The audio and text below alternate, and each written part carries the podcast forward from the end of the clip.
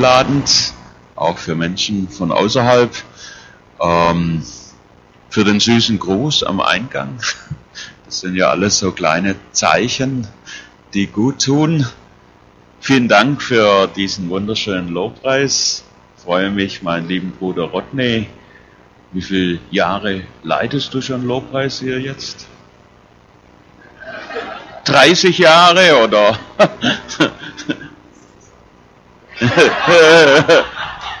Für mich kommt es wie eine Ewigkeit vor.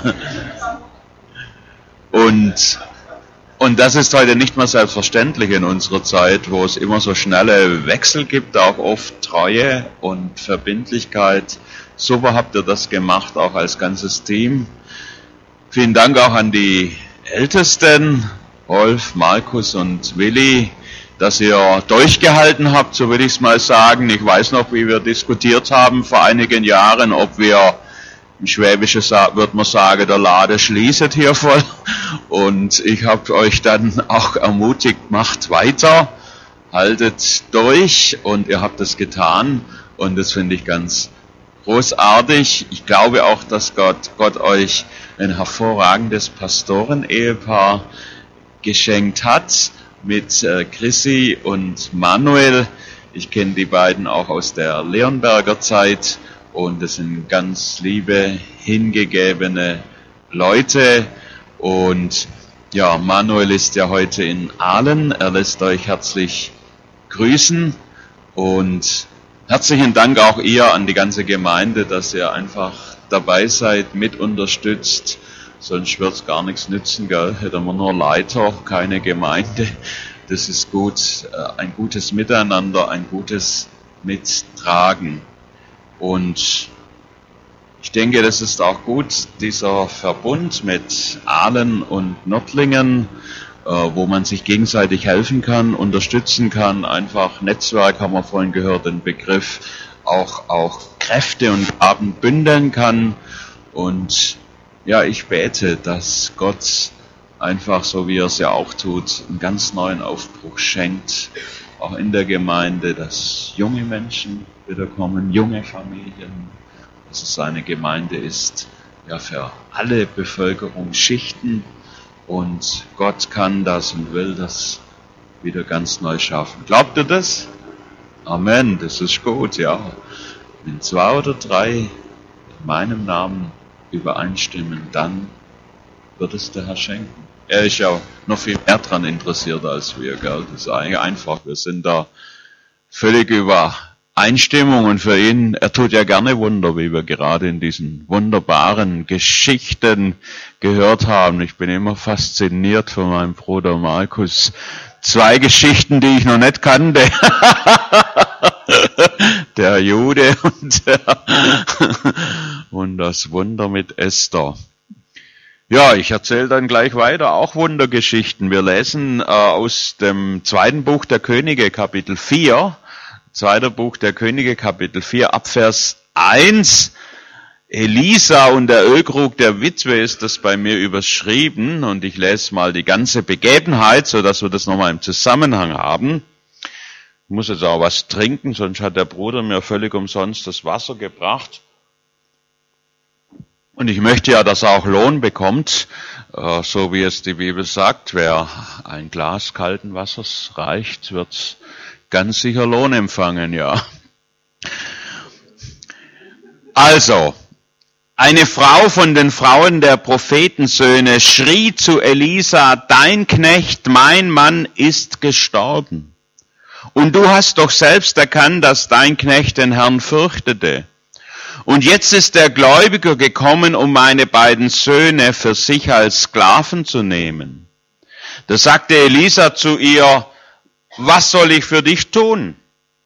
Sag mir, was du im Haus hast. Und sie sagte, deine Magd hat gar nichts im Haus als nur einen Krug Öl. Da sagte er, geh hin, erbitte dir Gefäße von draußen, von all deinen Nachbarinnen leere Gefäße, aber nicht zu wenige. Und dann geh hinein und schließ die Tür hinter dir und hinter deinen Söhnen zu und gieß in all diese Gefäße und was voll ist, stelle beiseite. Sie ging von ihm weg und schloss die Tür hinter sich und hinter ihren Söhnen zu. Und während sie ihr die Gefäße reichten, goss sie ein, und es geschah, als die Gefäße voll waren. Da sagte sie zu ihrem Sohn, reiche mir noch ein Gefäß. Und er sagte, es ist kein Gefäß mehr da. Und da kam das Öl zum Stillstand, und sie kam und berichtete es dem Mann Gottes, und er sagte, geh hin, verkaufe das Öl und bezahle deine Schulden. Du aber und deine Söhne, ihr könnt von dem restlichen Öl leben. Wir wollen nochmal beten, himmlischer Vater, wir danken dir für deine Liebe zu uns, die wir heute schon besungen haben, von der wir heute schon gehört haben, wie du uns hilfst, wie du wirkst, wie du Wunder tun kannst. Wir danken dir auch für diese Geschichte, die wir jetzt gerade gehört haben. Und ich bitte dich, dass du durch deinen Geist diese Geschichte, diese Begebenheit für uns heute ganz aktuell machst. Du kennst jede Not, die auch heute Morgen hier mitgebracht wurde. Und ich danke dir, dass du ein Gott bist, der helfen kann und der Wunder wirken kann. Und wir rechnen mit deiner versorgenden Kraft. Und wir danken dir, dass du durch dein Wort zu unseren Herzen redest und durch deinen Geist und dass du uns veränderst und uns neue Hoffnung gibst und neuen Mut gibst. Amen. Hier wird uns von einer jungen Familie berichtet.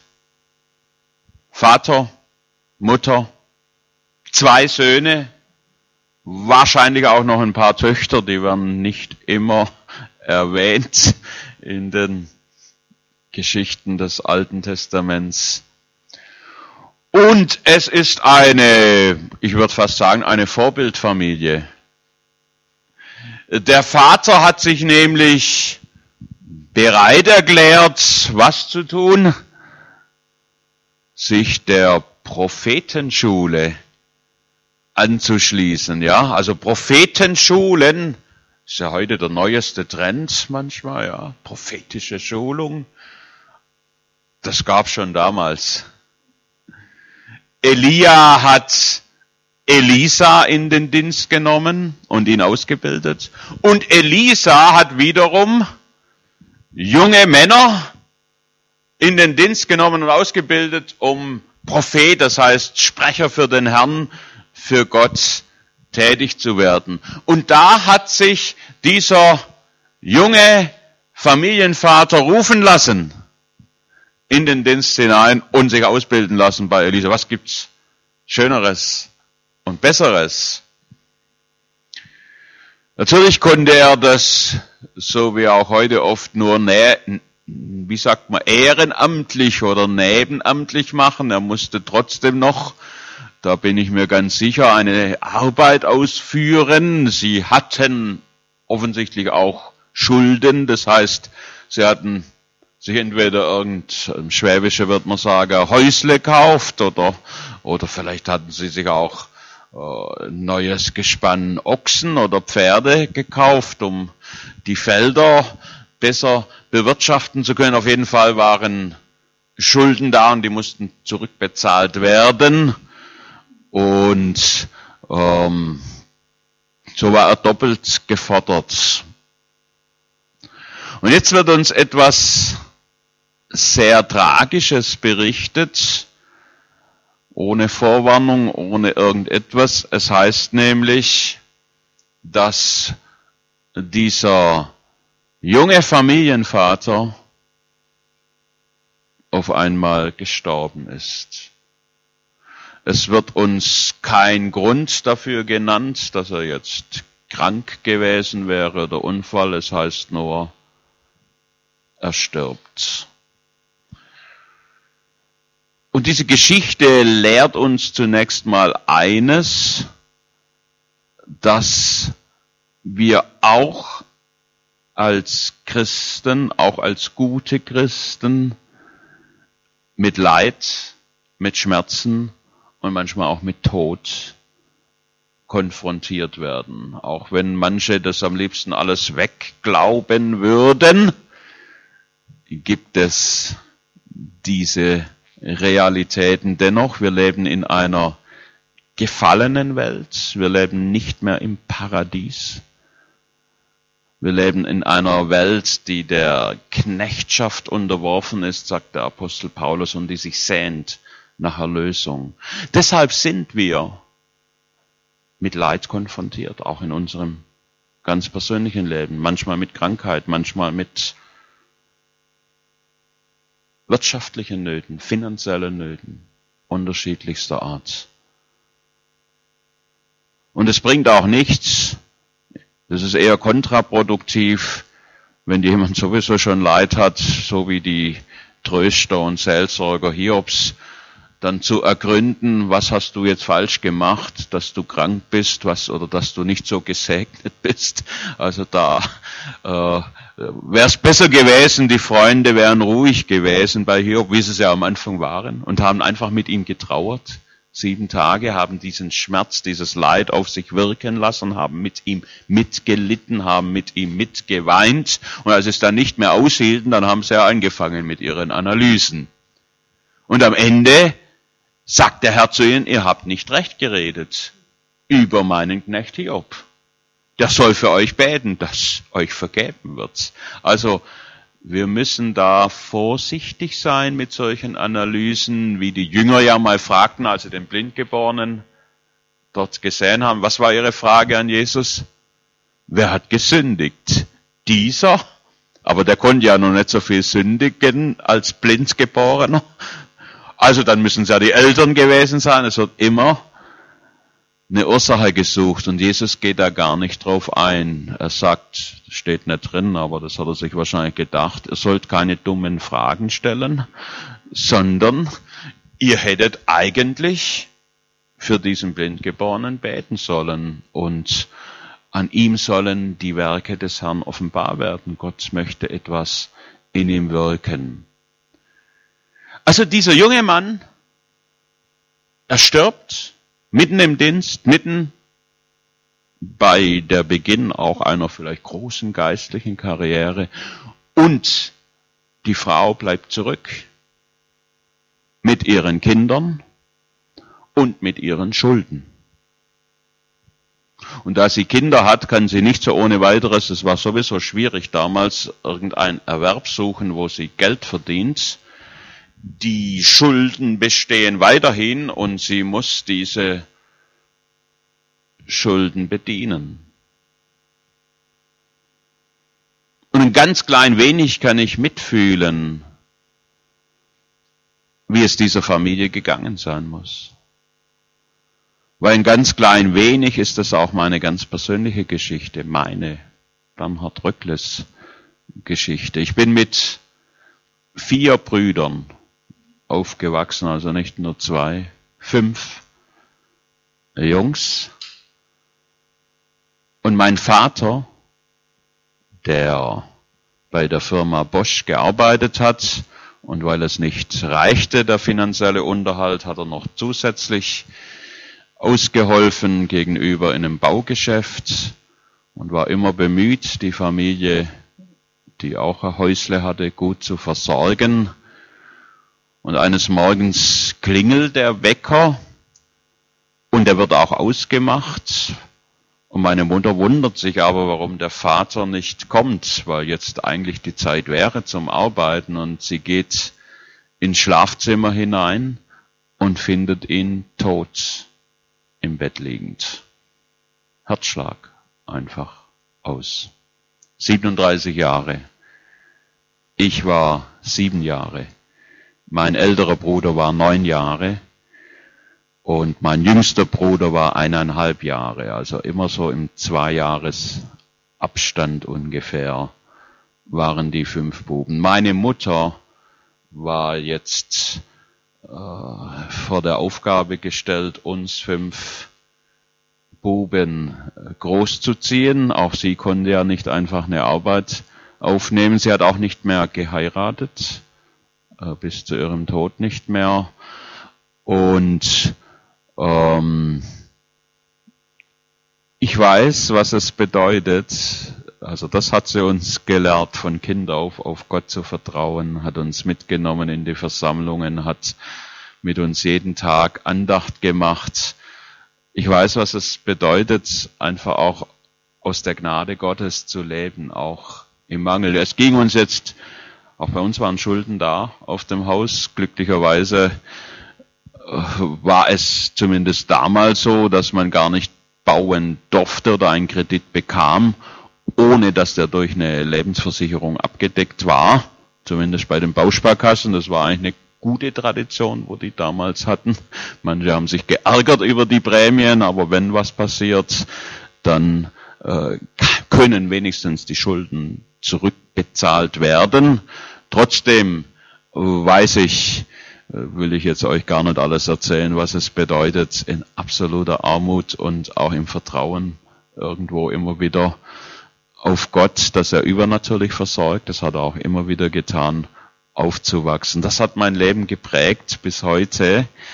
Und so kann ich wenigstens ein bisschen, nur ein bisschen, weil sie war in einer noch schwierigeren Situation mitfühlen, wie es dieser Frau jetzt ergangen sein muss. Das sind ja die Fragen, warum lässt du das zu, Gott? Mein Mann hat dir doch gedient, äh, du kennst doch unsere Situation und jetzt sind wir äh, hier diesem Gläubiger hilflos ausgeliefert. Der kommt, der erbarmungslos seine Zahlungen eintreibt. Er hätte das ja auch aussetzen können, macht er nicht. Er will, er besteht auf seinem Recht. Und sie bedient diese Zahlungen ja auch. Woher weiß ich das? Weil sie sagt ja am Ende, ich habe jetzt gar nichts mehr.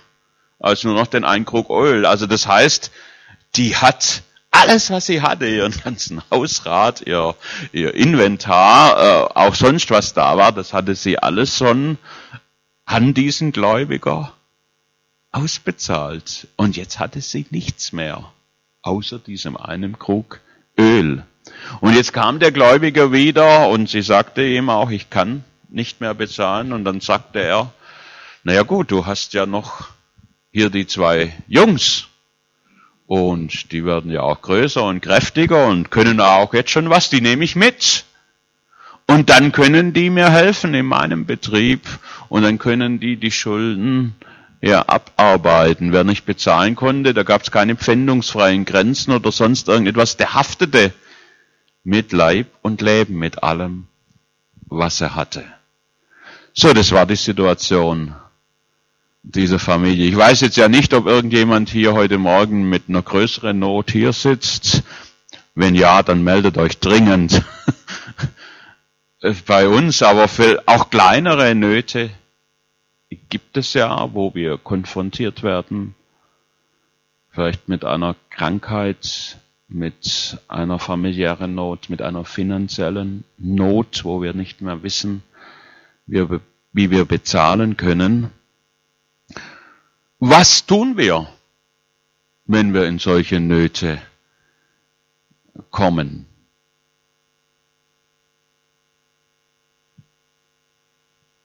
Heute gibt's ja immer mehr den Trend, Gemeinde, also so Lokalgemeinde, das brauchen wir eigentlich nicht. Warum? Weil wenn ich morgens mein Fernseher einschalte, da kann ich die besten Prediger hören, ja, ganz gemütlich im Bett. Meine Frau bringt mir noch den Kaffee und Toastbrot und dann genießen wir das und hören dort den besten Lobpreis an und Musik und das ist schön und haben, müssen uns auch nicht ärgern über die komischen Typen, die da manchmal in der Gemeinde sitzen, gell. Und so hat sich manch einer für diese Universalgemeinde entschieden. Ich gehöre ja auch dann dazu. Das ist ja alles schön und gut. Aber wenn du mal in Not kommst, dann hilft dir der Fernsehprediger. Du kannst ihm da zwar was aufschreiben und er tut's dann alles in den großen Topf rein und sagt, da bete ich dafür, aber ich weiß nicht so richtig, ob dir das hilft in deiner existenziellen Not. Gemeinde Jesu ist dafür da, um füreinander zu sorgen. Wusstet ihr das? Wenn ein Glied leidet, wenn ein Glied leidet an unserem Körper, wenn du dir in deinen Finger mit dem Hammer oder auf der Daumen, Musterbeispiel, mit dem Hammer draufkauen hast, dann sagt dein Kopf und dein Fuß nicht, das interessiert mich nicht, was mit meinem Daumen ist, sondern das schmerzt überall und du wirst alles tun, um diesen Schmerz zu mildern. Wenn ein Glied leidet, wenn es einem schlecht geht, dann leiden alle mit. Wenn einer sich freut, dann dürfen sich auch alle mitfreuen. Deshalb ist es auch eine gute Tradition, immer wieder mal Zeugnisse zu geben und die Erlebnisse, die Gott getan hat, das ermutigt uns. Aber ich denke manchmal sollten auch solche Zeiten einsetzen, wo Leute auch ihre Nöte erzählen können und sagen, also mir geht's überhaupt nicht gut, ich habe das und jenes erlebt und äh, es wäre gut, wenn ihr beten könntet. Und manchmal, darf man ja heute fast gar nicht mehr sagen, ist es auch gut, wenn wir uns mit unseren materiellen Gütern helfen. In der ersten Gemeinde war es so, da war ihre Liebe so groß, dass niemand sagte, dass von seinem Besitz etwas sein eigen sei, sondern sie hatten alles gemeinsam und sie waren bereit, alles zu teilen. Jetzt sagen manche, ja, das war ja halt in der ersten Gemeinde und so weiter und das war ja auch nicht gut. Ja, Jakobus sagt später, wenn dein Bruder zu dir kommt und ist in der Not und du hast die Möglichkeit, ihm zu helfen, auch ihm finanziell zu helfen und du sagst nur, der Herr segne dich, wünsche dir alles Gute und ich bete für dich und ich denke an dich und du tust nichts, wie ist die Liebe Gottes in dir? Ich weiß, dass das ausgenützt werden kann. Also ich höre schon all die Argumente und der, der Faule, der soll erstmal arbeiten und äh, jeder, das, das, ich kenne all die Stellen und auch gegen und für Argumente. Trotzdem bleibt bestehen, also dieser Grundsatz, dass wir einander helfen sollen. Finanziell, auch sonst, auch mit Gemeinschaft, auch mit Zeit die wir schenken. Wenn dein Bruder zu dir kommt und in Not ist, dass du nicht sagst, ich habe keine Zeit für dich. Und ich weiß selber, also auch mein Stundenplan ist immer durchgetaktet, mehr oder weniger, ja. Und dann kommt jemand und klingelt oder ruft dir jemand an, ah, ganz dringend. Du sagst, ja, dringend, dringend, ich hab. Gemeinde Jesu ist dazu da, sich einander zu helfen, einander zu dienen. Jesus hat gesagt, an eurer Liebe untereinander wird jeder erkennen, dass ihr meine Jünger seid. Nicht an eurem fantastischen Lobpreis, das ist auch gut, wenn es es gibt, nicht an den gewaltigen Wunderzeichen geschehen, sondern an eurer Verbindlichkeit und Liebe zueinander. Und am Ende ist es das, was zählt. Seht, wir haben sie einander so lieb, hat man gesagt. Und da muss ein Unterschied sein zwischen uns und zwischen dem, was in der Gesellschaft geschieht. Da heißt es oft, da wird es immer kälter und das ist auch richtig und immer härter und immer brutaler im Umgang.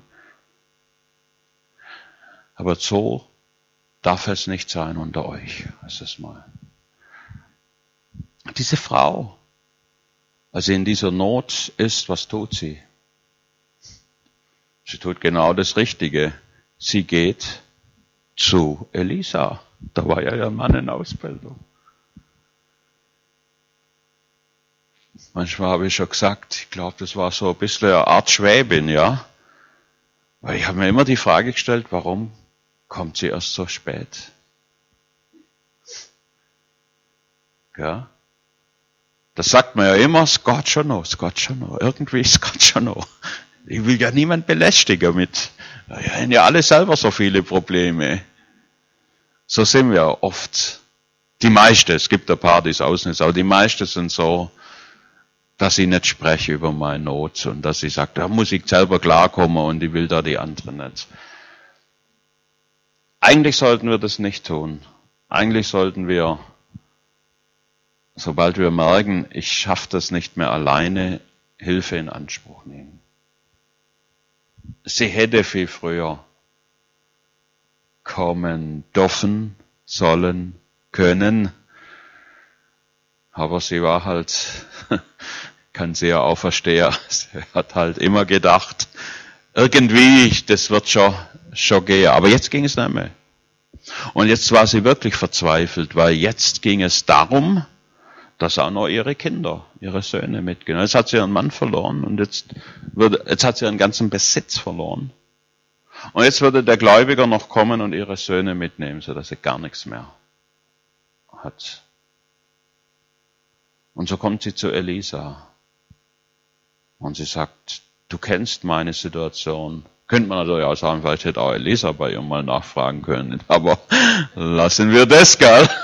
Auch die Anfrage an die Pastoren und Leiter hätte ja auch mal nachfragen können, wie auch immer. Ist jetzt auch vieles interpretiert vielleicht in die Geschichte, aber das ist ja schön, äh, wenn man ein bisschen sich so wie die Juden, die haben ja auch immer interpretiert, wie das mit Mordechai und mit äh, anderen Dingen waren, ja.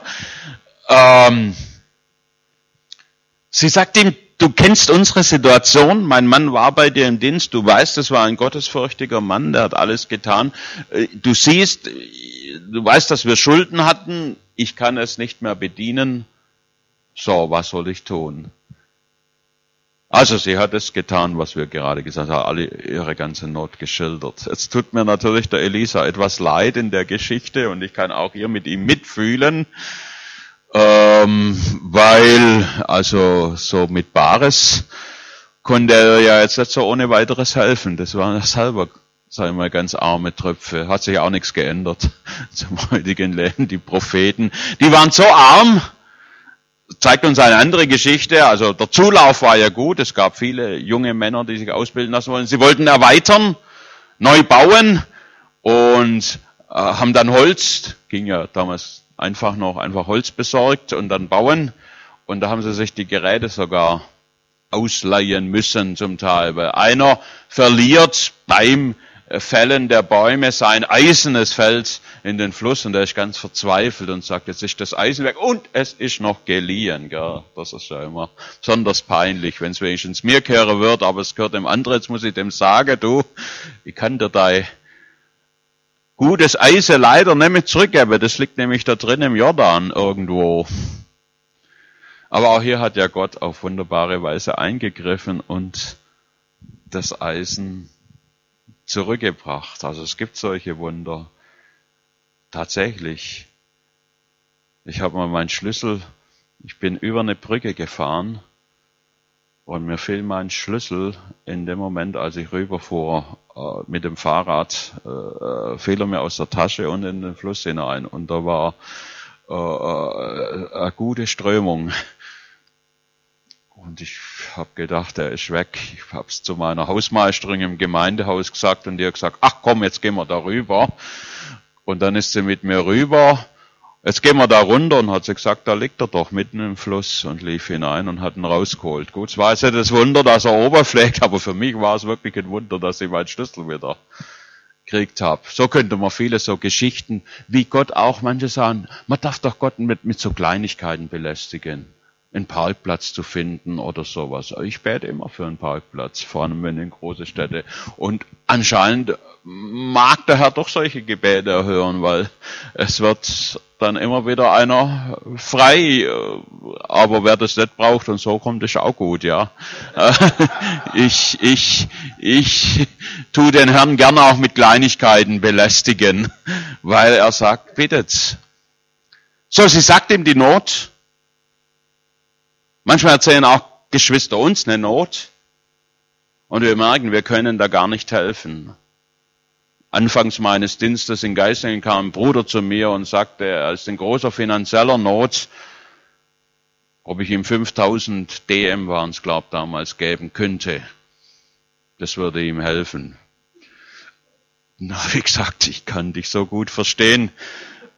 Hier in dem Platz und habe meinen Kontoauszug rausgeholt und habe gesagt, guck mal hier, und als er dann dort die roten Zahlen gesehen hat, die da am Ende standen, äh, äh, hat er gemerkt, dass ich äh, auch in ähnliche Nöten bin. Und da habe ich gesagt, aber wir können ja zusammen beten, dass Gott uns hilft. Ich glaube, bei Elisa war das ähnlich. Da hat zu der Frau gesagt, ich kann dir nicht finanziell helfen, aber, und das will ich nicht gering schätzen, lasst uns beten. Und auf diesen Gott vertrauen, der ein Wunder tun kann. Der ein Wunder tun kann, das soll, alles soll ja auch Glauben wecken in deiner Situation, der ein Wunder tun kann in deiner Situation, außerhalb der Möglichkeiten, die du dir vorstellst und denkst. Und als sie beten, da bekommt Elisa einen Impuls, dieser Frau eine Frage zu stellen. Und er fragt sie, was hast denn du noch? Und da sagt sie, sie ich habe gar nichts mehr, außer diesem einen Krug Öl. Und dann sagt Elisa, dann geh hin zu allen deinen Nachbarn und sammle dir Gefäße, so viel du bekommen kannst. Und wenn du dann all diese Gefäße hast, dann tu sie zu dir nach Hause und dann gieß da hinein von dem Krug Öl, den du hast. Was für ein merkwürdiger Auftrag. Also diese Frau hatte doch ganz bewusst ganz andere Sorgen, als jetzt noch hier durch die Stadt zu laufen, an den Türen zu klingeln oder zu klopfen damals und dann die Nachbarn und Nachbarn zu bitten, wären Sie so freundlich, hätten Sie ein leeres Gefäß, das Sie mir zur Verfügung stellen könnten. Wie so ein Hausierer. Das war nicht einfach die Aufgabe, die ihr da gestellt wurde. Und ich finde auch diese Frage interessant, die Elisa stellt, das sagt nämlich, was hast du? Oft denken wir ja, wir haben gar nichts. Aber Gott stellt uns die Frage persönlich und auch als Gemeinde. Manchmal vergleichen wir uns mit anderen Gemeinden und denken, wir, da haben wir ja gar nichts, gar nichts haben wir von dem. Wir haben keine Kinder, Jugendarbeit, kein Lobpreis, wir haben, wir haben nichts. Gott fragt, was hast du? Und dann haben wir doch was. Jeder hat was. Und Gott möchte, dass das, was wir haben, eingesetzt wird für ihn. Was hast du? Ich kann nichts. Ich kann nicht singen, ich kann nicht reden, ich kann nicht das. Doch du kannst was. Jeder kann was. Jeder hat von Gott Gaben bekommen. Und achte das nicht gering, was du von ihm bekommen hast. Weil Gott möchte das, was er dir gegeben hat, benutzen, um ein Wunder zu wirken deine unvollkommenen Worte, deine unvollkommenen Gesten, wo du denkst, was bringt es, wenn ich meinem Nachbar hier ein freundlicher Guten Morgen sag oder sonst was. Oder der Kassiererin ein gutes Wort. Du hast etwas. Gott gebraucht für ein Wunder immer das, was wir haben. Als 5000 Männer da sind, plus Frauen und Kinder, und die haben alle Hunger, da fragt Jesus, was ist da an Essen? Hätte es ja anders machen können, jetzt sind wir wieder bei dem Wunder. Aber er fragt, was ist da? Und dann meldet sich niemand. Glaubt doch nicht, dass nur der Junge was zum Essen mit dabei gehabt habt. Da waren noch mehr, die was zum Essen dabei hatten. Da waren auch äh, gute, kräftige Männer, die was zum Essen dabei hatten. Und er, das ist für mich das größte Wunder in der Geschichte, der kleine Junge, der sein Vesper von der Mama bekommen hat und der genauso Hunger hatte wie alle anderen, er verzichtet darauf, um Jesu willen, weil die Jünger gesagt haben, Jesus hat Hunger, so stelle ich mir das vor. Und er sagt, und ich gäb's. Und, und er gibt alles, was er hat. Er hätte ja können sagen, ein Fisch bald ich und zwei Brote auch, und dann teilen wir uns gerecht. Was hast du? Setze das ein, was du hast. Und sie geht hin und sie füllt diesen Auftrag aus und sie klopft und wie schon gesagt, ich glaube, das war nicht einfach. Ich glaube, da waren Leute, die haben gar nicht geöffnet. So wie ich es auch manchmal schon getan habe, wenn ich gewisse Leute umeinander spazieren gesehen habe. Früher, als wir noch kleine Kinder hatten, habe ich gesagt, ganz ruhig. Niemand reagiert, keine Bewegung, wenn es klingelt. wir warten, bis das Unheil vorübergezogen ist. Und dann waren solche, die sagen, na, was macht, was will die mit den Töpfen? Jetzt gucken wir halt, da war doch eh einer, den wir beim nächsten Sperrmüll rausstellen wollten, dann geben wir ihr den halt mit. Die Geschichten hat sie auch erlebt. Ganz unterschiedlich. Aber sie lässt sich nicht abhalten, sie geht von Haus zu Haus. Sie geht durch das ganze Dorf, da bin ich mir sicher. Weil der Prophet sagte nicht zu wenige gebt nicht zu früh aus. Und sie wusste ja noch gar nicht genau, was passieren wird. Wir wissen ja der Ausgang der Geschichte. Sie wusste das nicht. Sie wusste nur, ich tue jetzt halt das, was der Prophet mir sagte und werde das ausführen. Gefällt mir und werde das in Vollendung ausführen. Und als sie wirklich alles durchgegangen ist und alles, was sie konnte an Töpfen äh, bekommen hat, äh, dann, schau gut, schließt sie erstmal die Tür zu. Ja, das war jetzt ja die Show gewesen. Waren ja alle neugierig. Was macht jetzt die Frau mit den Töpfen? Das war ja auch das, der Pressebericht schlechthin gewesen. Jesus ist kein Showmaster. Das war er auch damals nie. Oft hat er manchmal zu Leute gesagt, erzähl niemand, was Gott an dir getan hat. Oder hat Leute draußen vor der Tür. Wunder geschehen nicht nur, oder geschehen nicht, um da irgend, äh, irgendwelche Shows zu veranstalten. Manchmal hindert es sogar, dass das Wunder geschehen kann. Sie schließt alles zu, sie macht, ob sie Vorhänge hat oder was auch immer, auch zu. Und dann geht's los bin gleich am Ende meiner Predigt, aber noch kurz diese Gedanken, die sind wichtig. Nur ein Krug Öl, das ist für uns heute nicht mehr so richtig vorstellbar, weil wenn wir zum Lidl und zum Aldi gehen, dann können wir ein Biskinöl für, meine Frau sagt man, der Preis 2,99, 1,99 oder sonst was kaufen, ja, ein Liter. Oder wenn ein ganz gutes kaufst, kostet halt 10 Euro oder 12 die Öle, die die damals gewonnen haben, und wir sehen das ein bisschen bei der Frau, die Jesus salbte mit diesem Gefäß aus Alabaster, wo die Jünger dann blitzschnell ausrechneten, sonderlich der Judas, was das ganze Ding jetzt wert gehabt hat. Und dann sagt er, es hätte für 200 Denare verkauft werden können. Ein Denar war der Tageslohn eines Arbeiters. Das heißt, dass dieses Gefäß hatte den Wert fast eines gesamten Jahresgehaltes, das ein Arbeiter verdient. Heute 30, 40, 50.000 Euro. Diese Gefäße, ich habe das extra mal studiert, die Parfüme, die hatten eine spezielle Verriegelung, dass da ja nicht zu viel herauskommt. Also deswegen musstest du das aufbrechen. weil, weil jeder Tropfen das hat man nur tropfenweise eingesetzt, so etwas, hatte, war ein Tageslohn und hat auch ausgereicht, um den ganzen Raum zu erfüllen. Also das war, das war was Wertvolles, dieses Öl.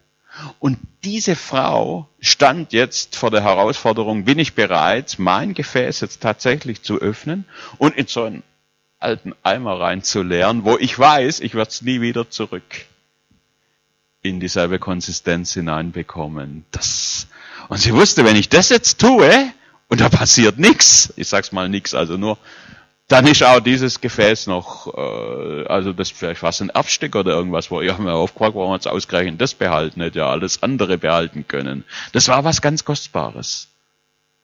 Ach, das musste sie noch sozusagen opfern, damit das Wunder geschieht. Und sie tut es. Sie macht den Behälter auf und sie gießt hinein, dieses Gefäß. Sie tut alles, was sie tun konnte. Und jetzt kommt Gott und macht das Wunder. So habe ich das in meinem Leben immer wieder erlebt. Wenn wir das tun, im Glauben, was wir tun können, dann macht Gott das Übernatürliche. Wenn wir nichts tun, und nur abwarten, ja Gott, mach doch mal was. Dann macht Gott auch nichts. In der Regel. Wunder geschehen in Kooperation. Könnte ich jetzt an all den Wundern Jesu vom ersten angefangen Wasser zu Wein, bring die Behälter zum Speisemeister, Wasserbehälter, bringt sie hin. Und als sie hingingen, verwandelt sich Übernatürlich. Das war sein Wein. Als sie anfängt zu gießen, wird dieses Gefäß voll.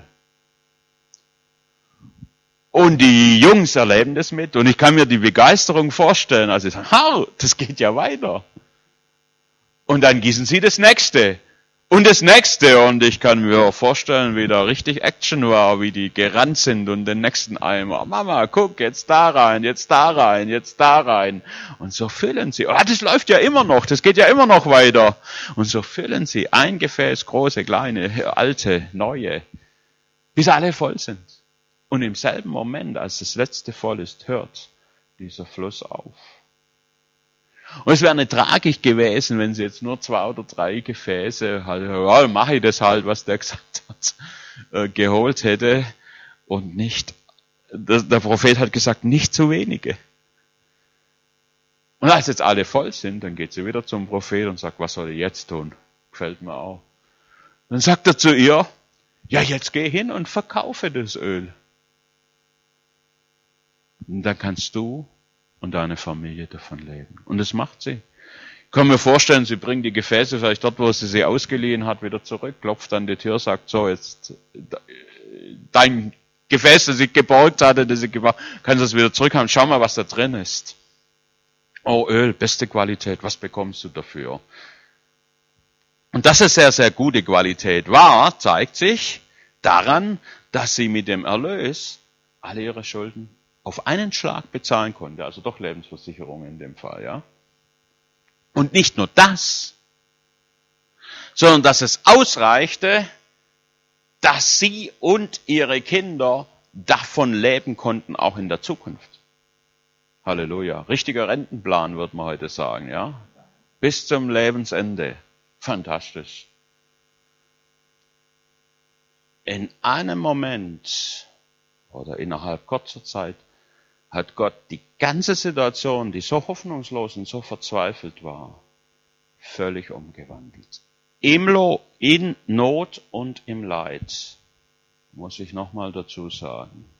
Und ich kann euch genug Leidgeschichten erzählen, auch im Nachhinein noch. Ich habe meinen jüngeren Bruder haben wir jetzt beerdigt. Äh, ich habe ihn tot aufgefunden, als ich ihn im Februar besuchen wollte. Mein älterer Bruder äh, starb vor vier Jahren auf sehr mysteriöse Weise, verschluckt an einem äh, Hähnchenknochen, der in dem Hals stecken blieb. Und andere, ich weiß, würde ich nur sagen, ich weiß, was Leid bedeutet, auch aus eigener Familie. Ich weiß auch, was Krankheit bedeutet. Ich habe viele Situationen, da könnte ich erzählen, durchlebt mit. Auch meine Frau könnte euch da sehr dramatische aus ihrem eigenen Leben äh, erzählen. Ihre Mutter starb, als sie eineinhalb Jahre war, an einem epileptischen Anfall. Äh, ich kann, ich weiß, dass es, auch wenn ich mit Menschen, ich weiß, dass jeder Mensch auf irgendeine Weise mit Leid und mit Krankheit mit Schmerzen konfrontiert ist. Und wir brauchen uns dafür auch nicht zu schämen oder denken, wir sind nicht so gut wie die anderen oder wir haben nicht den Glauben. Das ist genau das Falsche. Sondern wir dürfen sagen, so sieht es aus. Ich brauche ein Wunder Gottes. Ich brauche Gottes Hilfe. Ich brauche Gottes Eingreifen in meiner Situation. Halleluja. Und Gott wird uns nicht über unser Vermögen versuchen heißen, sondern er wird immer einen Ausgang schaffen. Nicht immer so, wie wir uns vorstellen. Nicht immer so, wie wir uns vorstellen. Ich habe in meinem Dienst in Geislingen erlebt, wie drei junge Mütter mit Kindern, drei, an Krebs gestorben sind. Und die ganze Gemeinde hat gebetet für jede dieser Mütter. Eine äh, Frau eines Ältesten, fünf Kinder. Eine, für mich wirklich eine heilige, hingegebene Frau, wie ich selten jemand kannte. Und trotzdem ist sie gestorben. Ich habe keine Antworten, warum das so ist. Ich weiß, dass Gott Gnade geschenkt hat. Ihr Mann hat noch bei der Beerdigung gesprochen, Zeugnis gegeben. Äh, äh, äh.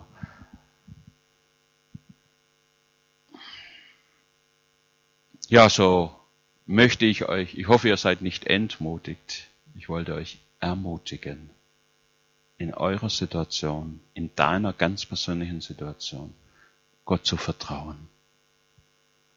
Und auch die Hilfe der Geschwister in Anspruch zu nehmen. Das heißt, auch Not mitzuteilen. Wir sind nicht allwissend, auch ich nicht. Und einer sagt mir, warum hast du mich nicht besucht, als ich im Krankenhaus war? Da habe ich zu ihm gesagt, das habe ich gar nicht gewusst, dass du im Krankenhaus bist. Warum hast du das nicht gesagt? Dann hätte ich dich besucht. Selbst Jesus war nicht allwissend. Wer hat mich angerührt? Ich weiß es nicht. Also manchmal ist gut. Man teilt die Not mit. Man betet miteinander. Man hilft sich gegenseitig. Amen.